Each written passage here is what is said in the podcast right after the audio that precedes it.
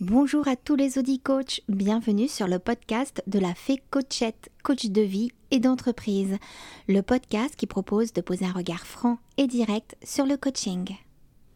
Je viens de finir la mini-série YouTube présentant les 6 erreurs à éviter lors de l'entretien commercial. Je vous mets en barre d'infos le lien pour, euh, pour voir la série. Et je suis ravie de vous retrouver dans, ce nouvel épisode dans lequel je vous propose un petit zoom sur la demande claire, sur l'objectif. Pour optimiser les chances de réussite d'un coaching, la demande doit être claire, mais Qu'est-ce que ça signifie? Et je vais vous faire part de ma technique pour aider le coaché à formuler une demande claire. Au sommaire, donc en 1, une demande claire, en 2, une ou plusieurs demandes, en 3, peut-on changer de demande en cours de coaching? Et en 4, le teaser du prochain podcast Jingle.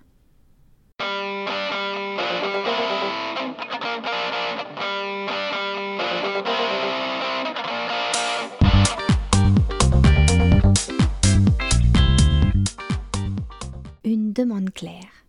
Dégager une demande claire pourrait paraître compliqué, difficile à comprendre, mais il n'en est rien. C'est une démarche qui peut effectivement s'avérer complexe, euh, peut contenir plusieurs étapes en fonction de la situation du coaché. Personnellement, pour m'assurer que la demande est claire, je travaille forcément l'ensemble des points qui vont suivre. Elle doit être précise, clairement énoncée. Allez toujours chercher le fond de la pensée et du besoin je vous donne des exemples. Hein. Euh, le coaché me dit j'aimerais me sentir mieux. C'est une demande trop vague, trop vaste pour entamer un travail. Vous pourriez lui demander d'expliquer ce qui lui ferait aller mieux, lui demander carrément s'il se sent mal. Toutes ces questions ouvrent une réflexion et finalement, le coaché pourrait très bien dire euh, je ne me sens pas à ma place dans cette entreprise. C'est pas encore une demande, mais on s'en approche. En tout cas, ça se précise. Le coaché pourrait, après réflexion et questionnement, finir par dire que ce n'est pas dans son entreprise, mais dans son poste vous pourriez lui demander depuis combien de temps il a ce sentiment, est-ce que cela lui est déjà arrivé, quelles actions ou stratégies l'avait mis en place, etc., etc.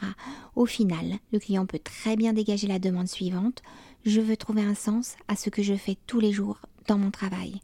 Et il pourrait y avoir encore des choses à découvrir et à cerner, tout dépend de votre coaché, mais tant que vous avez l'impression de ne pas avoir été au bout, n'hésitez pas à creuser. Elle doit être précise. Puis, elle doit être validée par le coaché.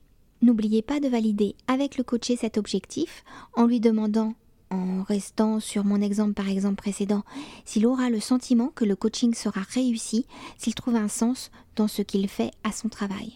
Il pourrait très bien vous répondre non, non, non, ce ne sera pas suffisant. Et dans ce cas, vous reparteriez à la découverte de la demande.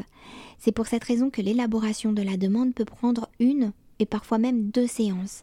S'il vous répond qu'effectivement c'est ce qu'il attend de ce coaching, alors cette demande est validée.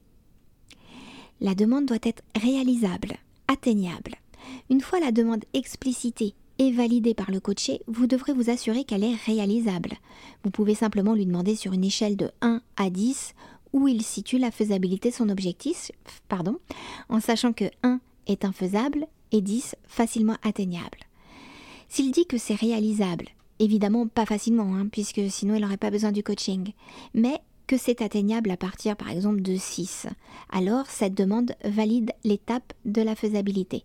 Mais il faut plus sentir le coacher que analyser simplement le chiffre.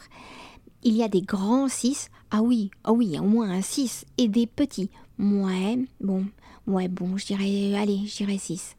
Bref, si c'est atteignable, vous pouvez passer à l'étape suivante. Si d'après le coaché la demande sera difficile, voire impossible à atteindre, alors il ne faut pas démarrer le coaching avec cette demande. Vous iriez à l'échec. Vous pourriez interroger, le coaché sur des raisons de sa difficulté et pourquoi pas redécouper la demande. Elle est peut-être trop ambitieuse, trop complexe, ou pire encore, elle pourrait ne pas dépendre entièrement du coaché. Pour qu'elle soit réalisable, il va falloir absolument valider une demande qui ne dépend pas des autres des circonstances. Il faut s'assurer que le coaché a la main. Donc, si elle est quasi inatteignable pour une des causes citées, vous allez finalement devoir redéfinir la demande et repasser par toutes les étapes précédentes. Il m'est arrivé de redéfinir trois fois une demande. Hein. Mon coaché m'a demandé au départ de l'aider à trouver un emploi. Je lui ai demandé ce qu'elle entendait par emploi. CDI, CDD, un mi-temps, plein temps. Donc, vous êtes OK, vous cherchez un CDD de deux semaines minimum par mois.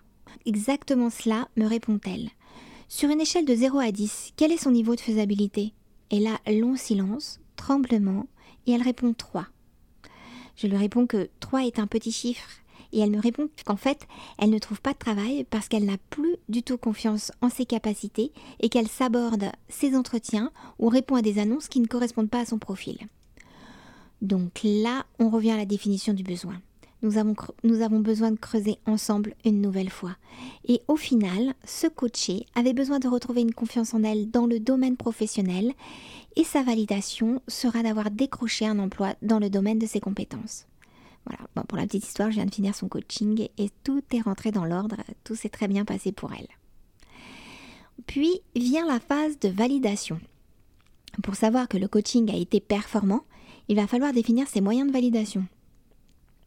Bon, pour l'emploi, c'est simple. Si j'ai signé, c'est OK. Sinon, le coaching ne m'a pas permis d'atteindre cet objectif. Il y a des demandes plus compliquées à évaluer. Vous pouvez très bien préparer un questionnaire avant et après coaching pour comparer l'évolution ou demander au coaché comment mettre en place cet outil d'évaluation. Parfois, cela passe par une simple validation du coaché. En tout cas, il faut toujours prévoir ce système de validation pour ne pas repartir en fin de coaching avec un sentiment d'inachevé.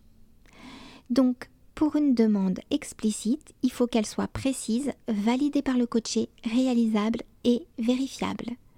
Dit comme cela, on pourrait avoir l'impression que le coach enferme son coaché. Il existe des demandes particulières et je les présenterai dans une vidéo courte de YouTube, euh, car ce ne sera que des exemples de ma pratique. Une ou plusieurs demandes. Sur le papier, dans le contrat, il est plutôt déconseillé d'écrire plusieurs demandes. Déjà, on a eu un peu de difficulté à dégager une demande claire, alors plusieurs risquent de prendre beaucoup de temps. Maintenant, c'est possible si les demandes sont très proches l'une de l'autre, au point que si on travaille sur l'une, on ne s'éloigne pas de l'autre. Par exemple, une personne qui souhaite ne plus grignoter en rentrant du travail et vise comme deuxième objectif de rééquilibrer son alimentation. Quand on travaille l'une, a priori, on travaillera également sur l'autre demande. Donc il n'y a pas de souci et peut-être que la validation sera la même pour les deux. Donc c'est possible. Il ne faut pas non plus totalement coincer dans le cadre du coaching, mais disons que c'est plus simple de travailler sur une seule demande. Après, il y a d'autres demandes qui existent en dehors du contrat. Je l'ai déjà évoqué dans le podcast 1 déroulement du coaching. Donc, il y a des demandes qui sont liées à l'actualité du coaché que l'on va pouvoir travailler sur une ou deux séances de façon très exceptionnelle, même si elles n'ont aucun rapport avec la demande principale. Si c'est le choix du coaché, cela ne pose aucun problème.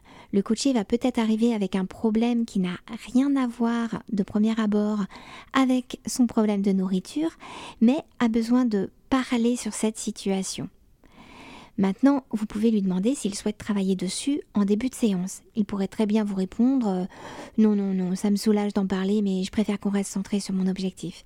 Mais s'il souhaite travailler, vous pouvez parfaitement dédier votre séance à un objectif en dehors de la demande initiale, dès lors que tout est clair. Votre coaché n'aura pas le sentiment de s'éparpiller, vous gardez le cadre et dans ce cadre, il évolue librement. Donc effectivement, il peut y avoir plusieurs demandes au sein d'un coaching, il peut même y avoir plusieurs objectifs atteints, même s'il y en a un principal et à la fin de votre coaching, votre dernière séance, vous pourriez très bien lister toutes ces petites et grandes avancées qui n'étaient pas prévues mais qui sont tout de même très intéressantes pour le coacher. Donc il peut y avoir plusieurs demandes, mais il y a une demande en filigrane qui va conduire votre travail et qui va vous amener à réfléchir au niveau de votre travail en intercession, de vos synthèses, de vos hypothèses personnelles. Changement de demande. Changer de demande au cours de coaching, cela peut paraître surprenant pour qui sont en train de faire leurs études de coaching ou qui souhaitent devenir coach. Mais en fait, en tant que coach, ça peut arriver plus fréquemment qu'on pourrait s'y attendre, parce qu'au final, même si la demande a bien été définie au départ, il se peut tout à fait qu'elle soit résolue plus vite que prévu, et ce pour plusieurs raisons. Déjà parce que le coaché a avancé plus vite que prévu, Dans ce cas-là, on peut stopper le coaching ou travailler sur une nouvelle demande. Mais généralement, la demande n'est plus d'actualité suite à des circonstances externes qui font que votre coaché n'est plus confronté à cette difficulté-là et il décide de stopper ce travail, même s'il pourrait continuer le travail, car finalement, s'il retrouve plus tard cette même situation, il risque de réagir de la même façon et se retrouver avec le même blocage. Mais autre possibilité, il se peut qu'une nouvelle demande arrive pour laquelle il a besoin de travailler urgemment, alors qu'elle est diamétralement opposée à celle pour laquelle il avait demandé un coaching. Cela pourra faire l'objet d'un changement de contrat et vous devrez refaire votre travail sur la demande claire. Mais si c'est une demande urgente, elle risque d'être moins complexe à rendre claire. Avant tout changement, le coach et le coaché doivent avoir bien validé que ce changement ne sert pas de fuite, car il peut y avoir des mécanismes de protection qui s'enclenchent face à une situation trop stressante pour le coaché. Cette question peut faire l'objet d'une séance. Mais si tout est OK pour dire que la première demande n'est plus d'actualité et que la nouvelle demande est justifiée, alors il faudra particulièrement faire attention dans le cadre d'un contrat tripartite, notamment lorsque c'est un coaching en entreprise. Votre client n'est pas votre coaché vous avez un principe de loyauté vis-à-vis de ce prescripteur, puisque c'est tout de même lui qui vous paye et a forcément une confiance en vous pour que vous fassiez le travail qu'il vous a été demandé. En partant du principe de loyauté, il va falloir valider que le prescripteur est OK avec cette nouvelle demande. En règle générale, tout se met au diapason et dans ce cas, vous repartez sur le travail de définition de l'objectif. Et si la direction n'est pas d'accord pour cette nouvelle demande, c'est là que votre diplomatie rentrera en jeu ainsi que votre éthique. Chaque cas est unique, donc il m'est impossible de vous avancer une réaction idéale. Tout sera fonction de votre environnement humain, de votre intuition, de vos relations avec le coaché et avec votre client. Le principe de loyauté fera peut-être l'objet d'un podcast, car selon moi, c'est une des plus grandes difficultés que doivent faire face les coachs en entreprise. Ils peuvent être tiraillés entre deux parties. Vous pouvez me dire en commentaire si ce sujet vous intéresse. Enfin, il est également possible d'intégrer une nouvelle demande euh, que j'appelle exceptionnelle au sein d'un coaching. Ça, j'en ai déjà parlé dans le chapitre précédent. Donc, elle pourra faire l'objet d'un travail pendant une ou deux séances pour ensuite revenir sur la demande initiale. Mais celle-ci n'entraîne pas la réécriture d'une annexe et encore moins d'un contrat. Mais s'il n'y a plus de demande initiale, alors effectivement, il faudra tout recommencer. Je vous propose une petite conclusion. Donc, la demande doit être explicite, validée par le coaché, réalisable et validable. Il est préférable d'en avoir qu'une dans le contrat et vous pouvez très bien répondre à l'actualité de votre coaché et intégrer des demandes exceptionnelles au sein de vos séances.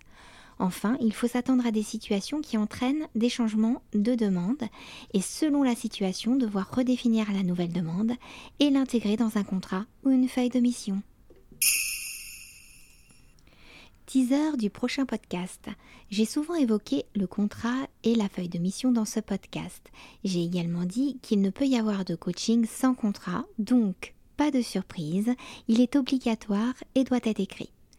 Le prochain épisode va détailler le contrat et même les contrats et je vous explique tout dans l'épisode 5. Voilà, c'est tout pour aujourd'hui.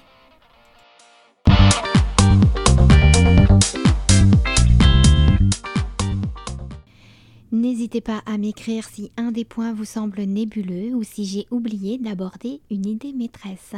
Ce podcast peut se construire ensemble. J'espère sincèrement avoir été clair et vous avoir apporté quelques réponses. Mes podcasts sont disponibles en plus des plateformes Apple et Android directement sur mon site internet www.lafécochette.fr et si vous souhaitez être tenu informé des sorties des nouveaux posts, vous pouvez me laisser votre email dans la rubrique podcast. Je prépare une vidéo YouTube sur les demandes particulières et je vous invite à consulter le, blog disponible sur le site dans lequel il y a tous les textes. Je vous souhaite une excellente vie. Bis à vous.